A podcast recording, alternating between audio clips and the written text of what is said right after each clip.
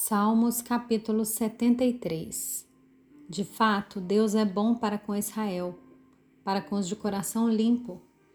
Quanto a mim, porém, quase me resvalaram os pés. Pouco faltou para que se desviassem os meus passos, pois eu invejava os arrogantes ao ver a prosperidade dos maus.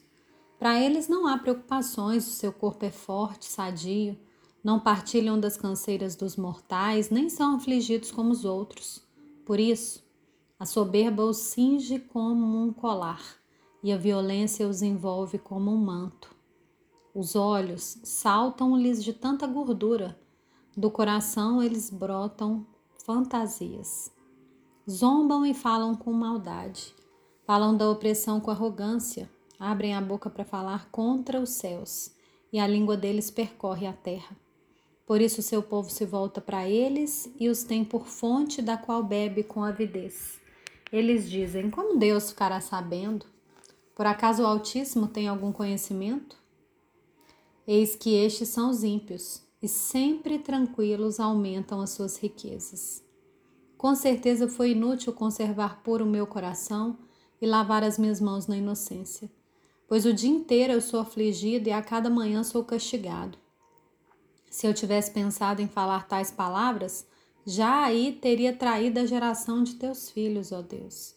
Em só refletir para compreender isso, achei que a tarefa era pesada demais para mim. Até que eu entrei no santuário de Deus e descobri qual seria o fim deles.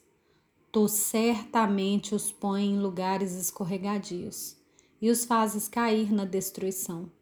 Como são destruídos no instante!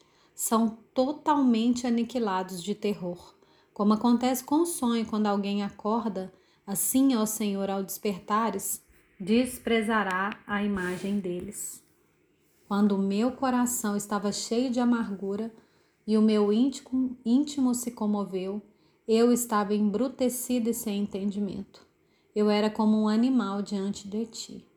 No entanto, estou sempre contigo, tu me seguras pela minha mão direita. Tu me guias com o teu conselho e depois me recebes na glória. Quem tenho eu no céu além de ti? E quem eu poderia querer na terra além de ti? Ainda que a minha carne e o meu coração desfaleçam, Deus é a fortaleza do meu coração e a minha herança para sempre. Os que se afastam de ti certamente perecerão. Tu destróis os que são infiéis para contigo. Quanto a mim, bom é estar perto de Deus. Faço do Senhor Deus o meu refúgio para proclamar todas as suas obras.